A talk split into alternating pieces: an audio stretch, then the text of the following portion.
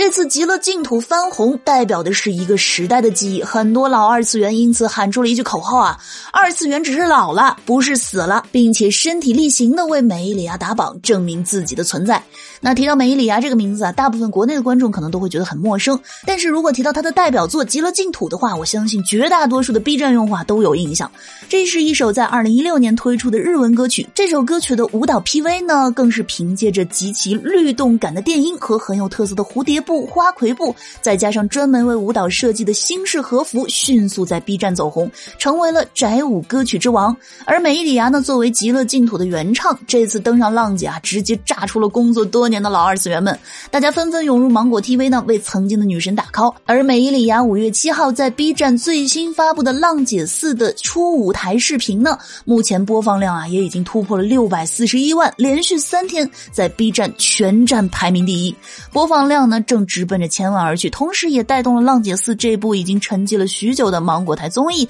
重新回到了观众的视野。许多老二次元表示呢，这次看到《极乐净土》翻红，有一种莫名的感动。虽然呢，B 站现在的氛围巨变，并且随着大家迈入社会，忙于工作，许多老二次元呢纷纷神隐，不再参与 B 站的公共话题，也让许多人忽视了他们的存在。而这次《极乐净土》的翻红呢，则代表了他们这一个时代的回忆。不过话说回来啊，就单论美里芽的唱跳实力，那也是绝对值得的。小乔妞，我虽然不是二次元啊，但是在怒刷了几遍姐姐的初舞台视频之后呢，也成功被洗脑圈粉了。好了，喜欢节目的话，别忘记月票支持哟。